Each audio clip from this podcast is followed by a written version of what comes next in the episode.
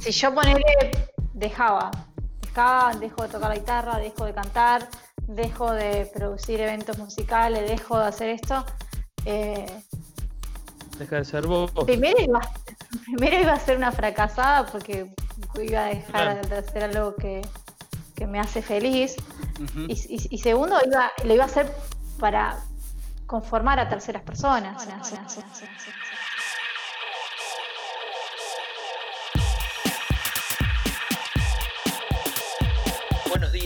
Buenas tardes y buenas noches.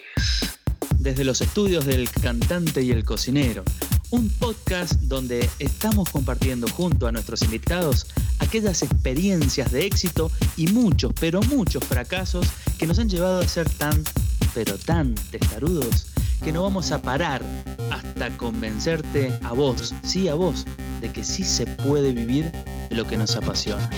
Gracias a todos los que nos están escuchando desde cada rincón del mundo, ya sea cortando el pasto, lavando los platos que te mandó tu señora, midiéndote esa lencería erótica para esta noche o incluso en el baño. Con ustedes, el capítulo de hoy es Hoy tenemos un invitado muy, muy particular. Con nosotros tenemos a Lilu.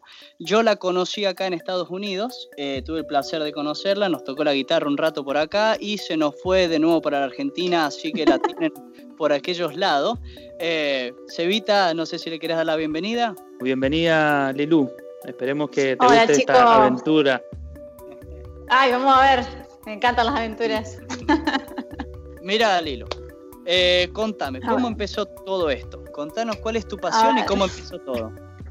Bueno, ya de como ya de chiquita, de chiquita, a ver, yo que me di cuenta que quería tocar la guitarra, porque eso, esa fue la decisión, es tocar la guitarra. Yo quería tocar la guitarra, fue mi adolescencia, calculo 13, 14 años.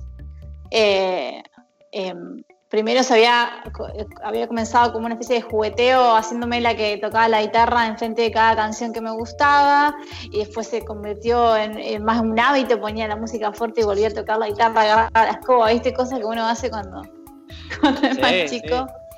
Eh, y en un momento me volví tan rompebola que le digo, vieja, necesito, quiero guitarra, quiero la guitarra, quiero la guitarra, quiero la guitarra, y me, me puse súper insistente que mi vieja para mis 15 años eh, me regaló mi primera guitarra.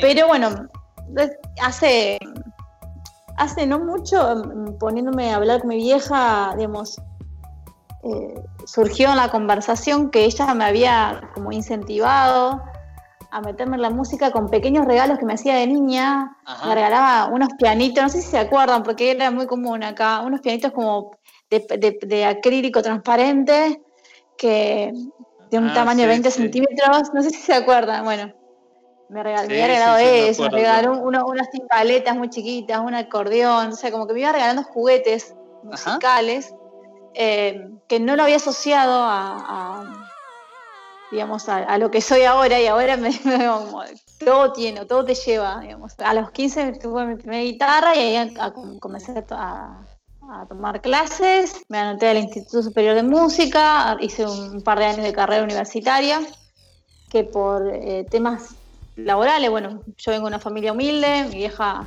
no me podía ayudar con la, con, con la estadía en la ciudad para poder estudiar la carrera universitaria, entonces tuve que arrancar a trabajar y eso me impidió continuar con la carrera universitaria, entonces terminé quedando libres en las materias por, por inasistencia, porque la verdad que me iba bien no era la mejor, pero me iba bien. Eh, pero bueno, de esa, de esa forma se, me frustró el, estudio académico, pero no la pasión. Perdón, perdón, estudiaste canto también, ¿cierto? Tomé unas clases de canto, fui a coro, pero en la universidad estudié guitarra. Me llama la atención, va, no sé si me llama la atención, pero creo que es un factor común eh, eh, los comienzos. No sé si compartís conmigo, Catri, y Lilu también los comienzos de cada uno de los que hemos entrevistado hasta ahora han sido asperísimos, o sea, han sido muy jodidos, viste, desde abajo, con mucho sacrificio, con, poca guita, con poco tiempo, con, qué sé yo, con un montón de adversidades que me parece que eso también lo van forjando a uno y endureciendo ese pensamiento hacia, hacia la pasión que uno siente y no, y no darse por vencido. Porque si fuese más blando, quizás uno se agotaría más rápido, no sé, me, da por pensar eso, por lo que está ese factor común entre nosotros, ¿no?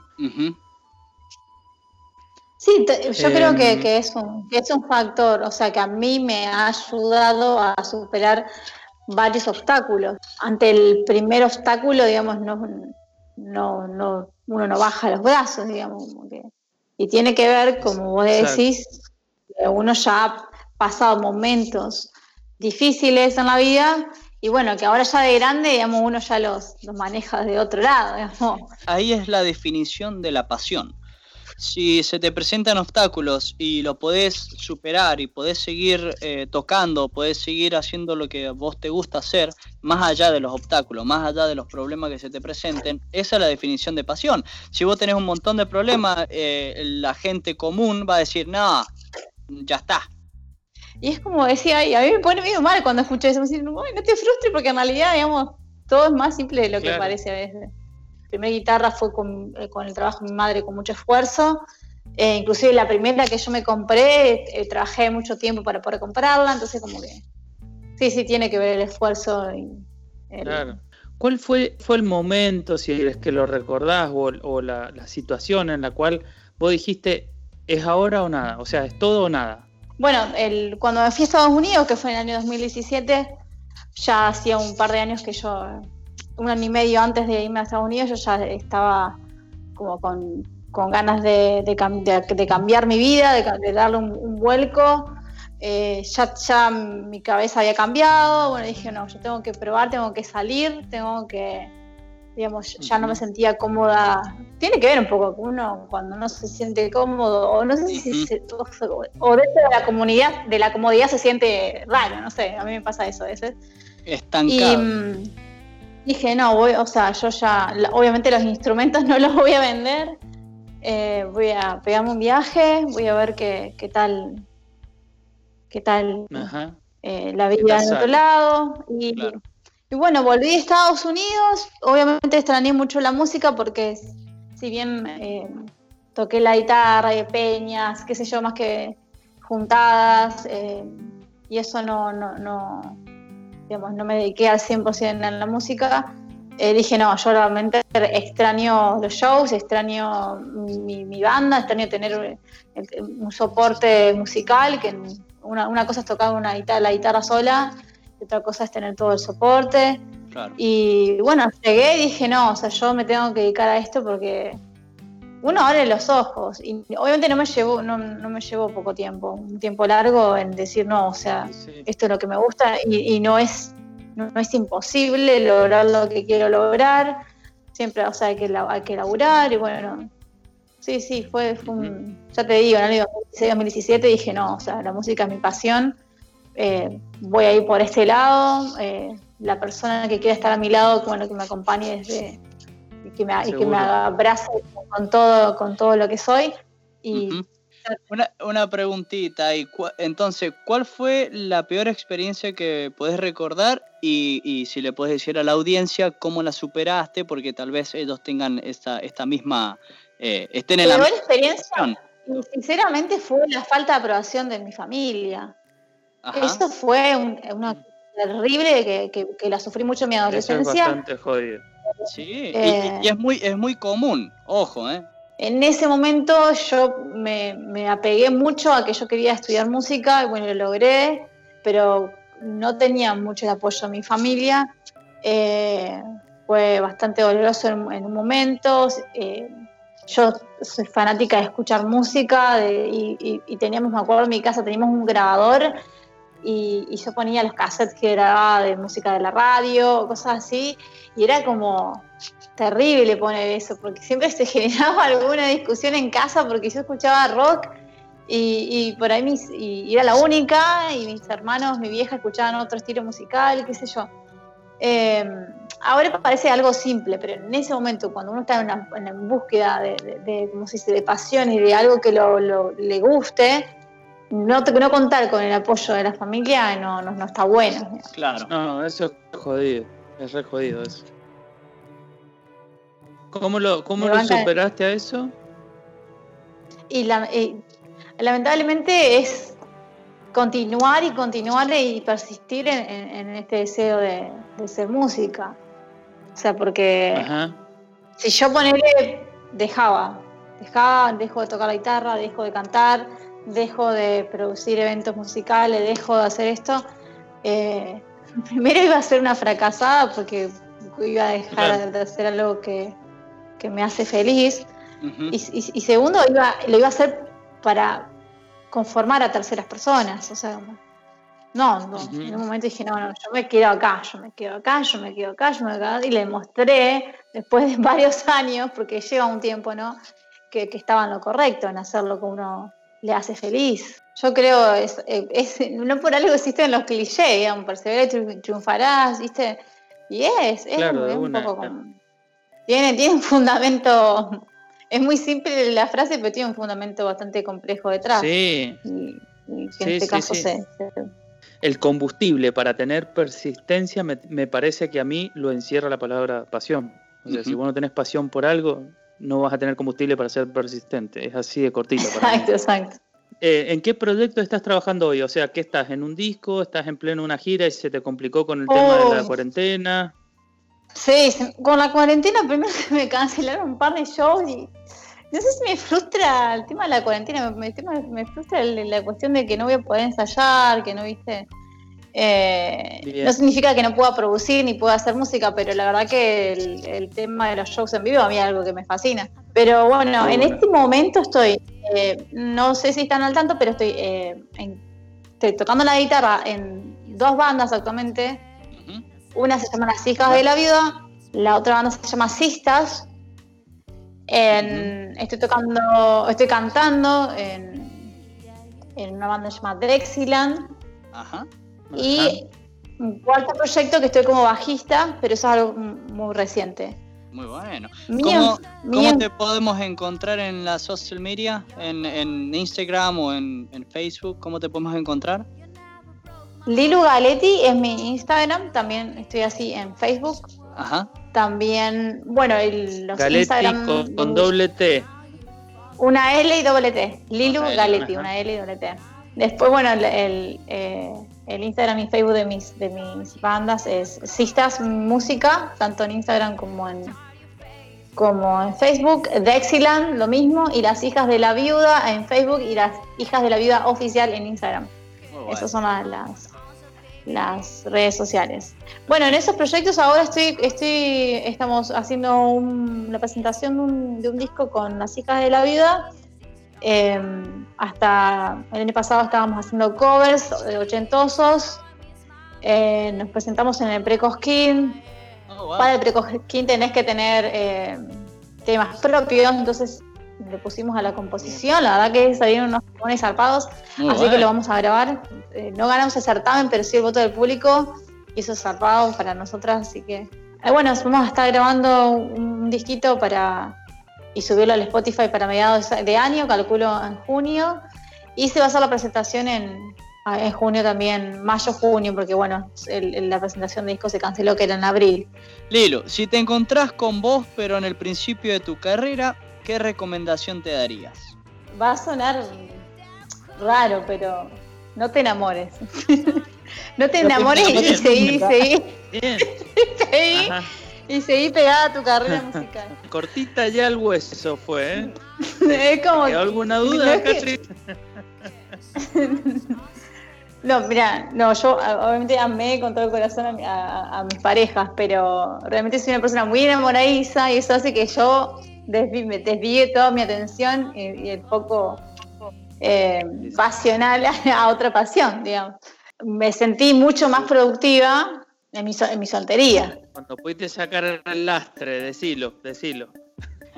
¿Cómo? Cuando pudiste soltar el lastre, digo. Puede ser. Este, Lilu, mira, a ver, este, ¿qué le puedes decir a la gente que nos está escuchando y que de seguro hay algún este, oyente que se va a sentir identificado con todo esto respecto a seguir eh, su sueño, digamos, ya sea cocinar como el Catri, la música como nosotros, pintar, este, ser profesor, eh, no sé, lo que Ah. sea, lo que sea que les apasione, lo Bueno. que sea que tenga ese sueño en la cabeza. ¿Qué le dirías al que está dudando? Son tomas de decisiones, decir, bueno, en este momento de mi vida tengo que hacer esto y esto y esto para concretar esto. Eh, Tal cual. Y también el tema de que no todo es tan eh, inalcanzable. Realidad hay cosas que Seguro. parecen difíciles, pero solamente hay que eh, planteársela y decir, bueno, a ver qué puedo hacer para, eh, cómo hizo tal para hacer esto. También eso, una guía es, es fundamental.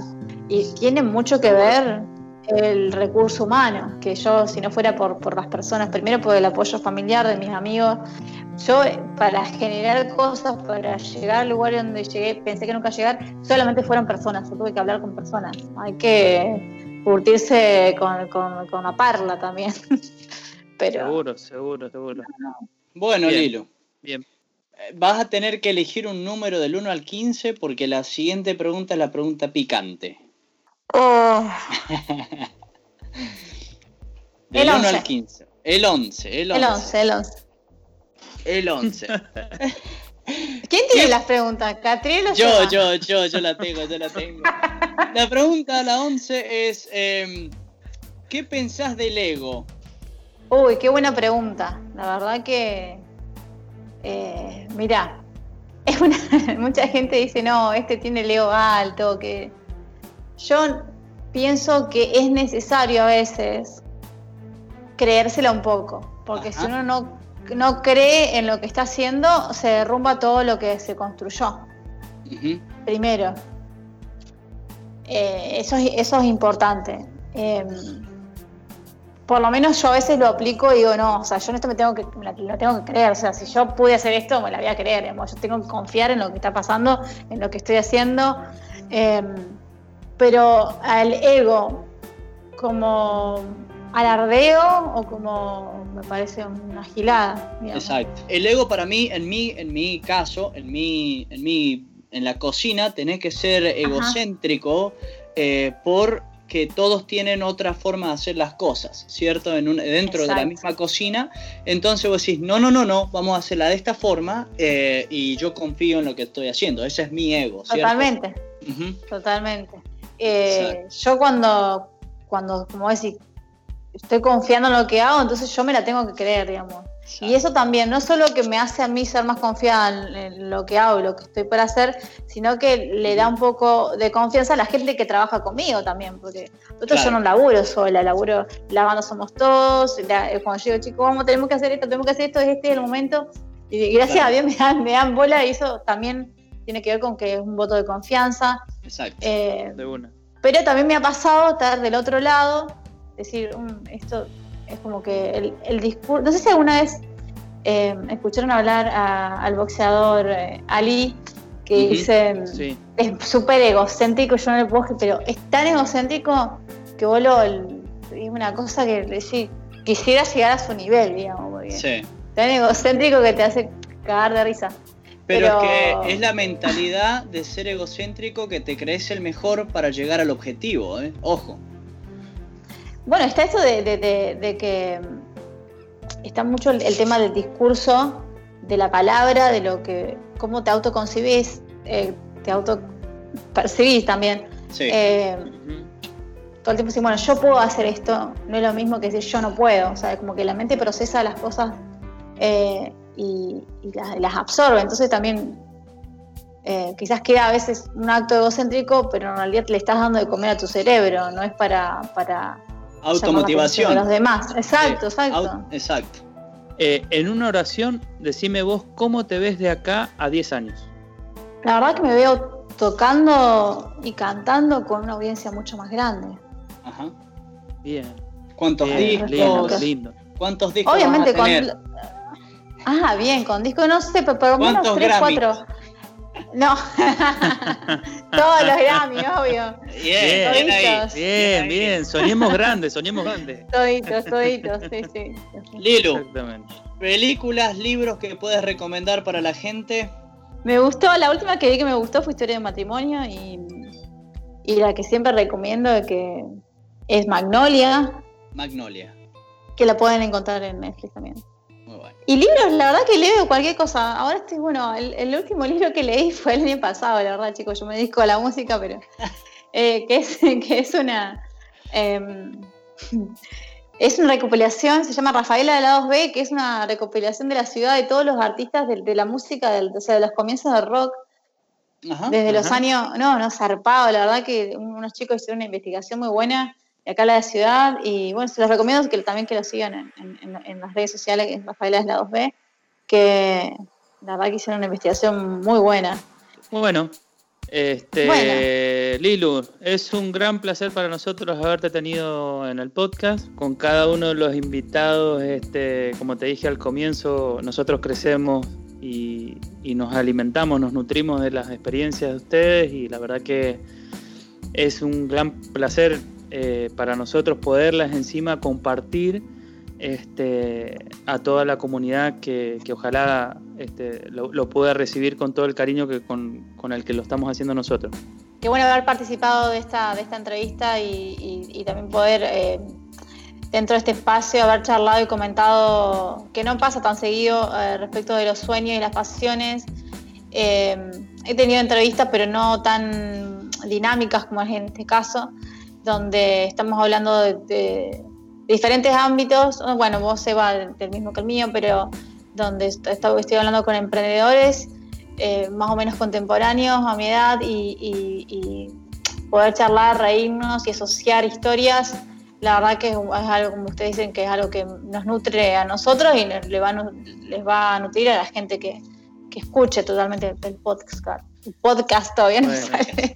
Bueno, Lilo, muchas gracias por tu tiempo, muchas gracias por compartir con esta hora eh, acá de charlas, risas y, motivación para toda la gente de Argentina, Latinoamérica e inclusive acá Estados Unidos y el resto del mundo, eh, donde podemos eh, demostrarle a la gente que sí se puede hacer lo que a uno le apasiona, lo que uno necesita, lo que uno, uno le llena el alma eh, solamente que hay que buscar la forma, hay que buscar la gente y hay que buscar eh, el sentido. Eh, de nuevo, muchas gracias por tu tiempo, muchas gracias por todas estas experiencias de vida que la verdad nos va a nutrir a toda nuestra audiencia y a nosotros también como personas, ¿no?